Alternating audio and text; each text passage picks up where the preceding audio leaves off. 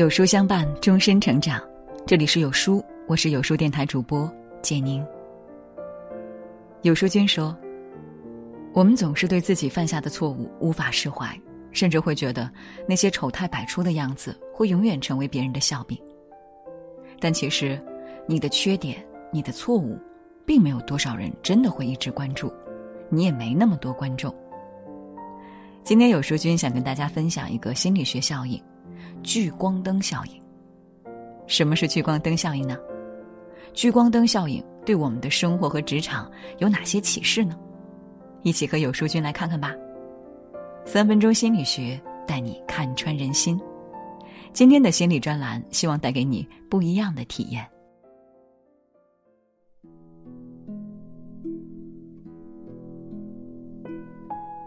不知道你有没有过这样的体验？走在路上，总觉得周围的人都盯着自己看，窘的手不知该往哪里放，腿也不会慢了。坐在台下，因为害怕被人笑话，恨不得把自己隐形，不敢当众发表意见；若要上台演讲，更是如临大敌。不小心犯了点尴尬的事，一走在人群里，就觉得背后有无数双手在指指点点。又或者，不化妆就不敢出门。偶像包袱特重，如此种种，说白了就是下意识里很在乎别人的看法，同时又总觉得别人时时刻刻都拿着放大镜在看自己。这种心理现象叫聚光灯效应，由来已久，又像路上的小石子一样无处不在，冷不丁的就绊你一脚。聚光灯效应又称为焦点效应。最早是由康奈尔大学的心理学教授汤姆·季罗维奇和美国心理学家肯尼斯·萨维斯基提出的。在一九九九年，他们做过一个有趣的心理学实验。在实验中，他们要求被试穿上印有过气歌星头像的短袖，走进一个已经有五个人在里面的房间。研究人员先询问被试者：“你们觉得会有几个人留意到自己身上的衣服呢？”再去问房间里的被试者，是否有留意到短袖上的头像？结果显示，被试者觉得有五成以上的人留意到他的衣服，但事实上只有一成的人表示留意到了短袖上的头像。他们由此得出一个结论，就是人们太在乎和自己有关的事物，以为别人的目光都会聚焦在自己身上。它表明，我们总会不自觉放大自己的问题和重要性。日剧《卖房子的女人》里，有一个青年男子忽然归家，从此在家中二楼一住二十年，连自己的父母都不见，必须见人时还得把自己套在大纸箱里。后来谜底揭开了，原来是因为在一次规格极高的会议上演讲时紧张到失禁出丑了。为什么一次年终述职的小失误会让满腹才华的西子羞愧到自闭？为什么一次出丑需要用一生来悔恨？这就是聚光灯效应的负面影响，它会无限放大一点点小问题，变成一个人无法逃离的五指山。当然，并不是所有人都那么极端，但是它却比我们想象的更普遍。有记者采访了很多职场人：“你在意别人的眼光吗？”结果呢，百分之五十八点一六的受访者表示。和工作有关的看法都在乎，百分之三十五点七一的人则表示，从工作能力到穿衣细节都在乎，只有百分之六点一二的人则表示都不在乎。也就是说，超过九成的人会在意，只有不到一成的人能够坦然面对别人的评价和批评。而且，受访者一致表示，活在别人眼光中会让他们不由自主变得垂头丧气，做事畏首畏尾。可是，却又很难克服。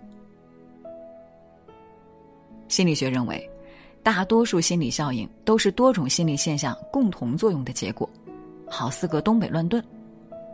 那么，聚光灯效应背后的小推手是什么呢？一般来说有两个：一，自我意识作祟。我们总是习惯于从自己的角度去看世界，所以很自然的以为自己就是世界的中心，众人的焦点。这本无可厚非，外面世界太大，有太多的不确定性和未知数，这会导致强烈的不安全感，所以内心出于自我保护的本能，会不自觉的想当然的理解发生在自己身上以及周边的事情。比如，走在路上总以为别人在看自己，其实就像经常调侃的那样：“你不看我，怎么知道我在看你？”或者换位思考一下就明白，你会死死盯着路过的陌生人看吗？他会在你脑中停留超过三分钟吗？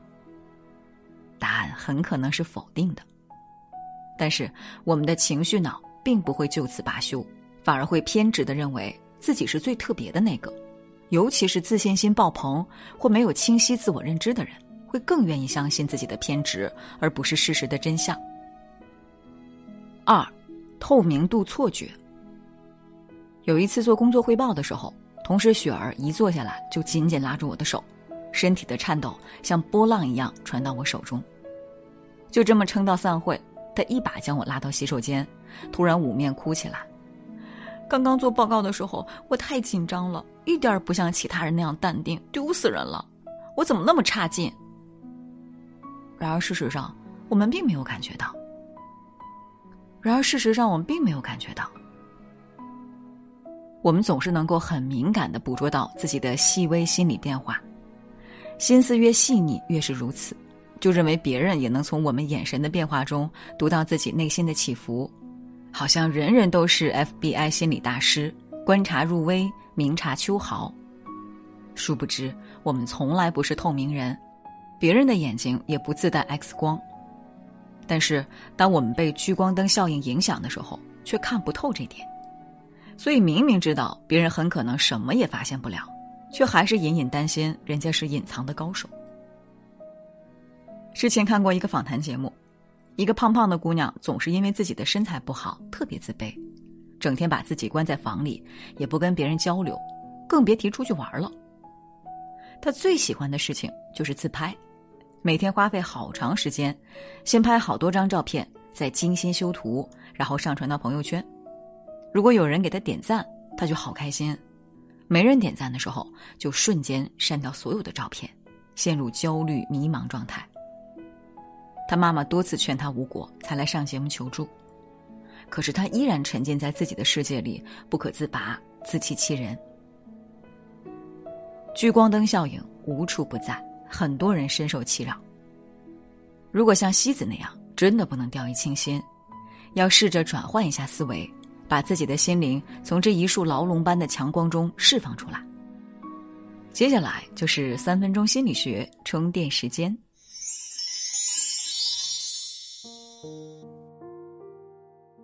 一，要不断自我暗示，大家都很忙，我其实没那么重要。在聚光灯下的时候，脑中会被大家都在看着我的念头填满，产生社会抑制效应。社会抑制效应是指，当一个人做一件自己不擅长或者比较生疏的事情的时候，如果有人在旁边，或者是旁观者还比较厉害，又喜欢评论指点别人，我们就会本能的产生一种自我保护意识，陷入紧张的情绪中，从而影响正常发挥，甚至发挥失常。比如高手对战，那个处于劣势的人会很容易被强者唬住，但若是弱者心态比较好。往往能出其不意，反败为胜，或者强者思想包袱太重，也可能大意失荆州。这个反应是自然而然发生的，说明当我们把有限的注意力分散到对别人的评价上时，就无法专注的做好手头的事，变得焦虑。但是，只要有意识的不断暗示自己，大家都很忙，我其实没那么重要，就可以把焦点从别人身上拉回事情本身。也就不会战战兢兢、诚惶诚恐的了。二，设定正面积极的假设。你怎么看待世界，世界就怎么对你，所以给自己积极的暗示很重要。那些关注的目光，很多时候都来自于自己的想象，所以可以试着用积极的猜测代替消极的猜想，感受会完全不一样。比如，不要老以为别人在找茬儿。也很可能是因为自己真的很优秀，所以下次演讲前可以试着对自己说：“我本来很优秀，完全不用担心。”或者和别人眼光碰上的时候，大方的回之一笑，就好像自己是人群中最有魅力的那一个。甚至还可以利用聚光灯效应监督自己慎独。事实上，没有一种效应是绝对好或坏的，只要用积极的心态去面对，坏的也可以变成好的。三，接纳自己的不完美。我们太容易因为某一个缺点而否定整个人，无论是对自己还是对别人。这个小小的人性弱点是聚光灯效应的强化剂。若是我们能够接纳自己或别人的不完美，并试着从更加全面的角度来看人看事，就不会钻进某一个缺点或某一次失误中出不来。所以，发现自己又陷入糟糕至极或以偏概全的思维模式中时，告诉自己，人生是一个动态的过程，人性也是，一切都在变化中。过于纠结已经发生的事情，只会让自己陷在过去而无法走向未来。相反，若是能接纳自己一时的不完美，就会发现，一切都没什么大不了的，终将随风而去。最重要的是，相比于别人怎么看你，你自己怎么看待自己才是最重要的。其实，每个人都有两盏聚光灯，一盏用于内观，一盏用于外察，却连接着同一个插头，那就是我们的自我觉知。当我们有足够清晰而坚定的自我觉知时，就能够清楚的看到自己内心的波动和别人对自己的影响。相反，当我们自我不够强大的时候，既不能理智的应对外界对我们的评价，更无法看破内心的迷茫。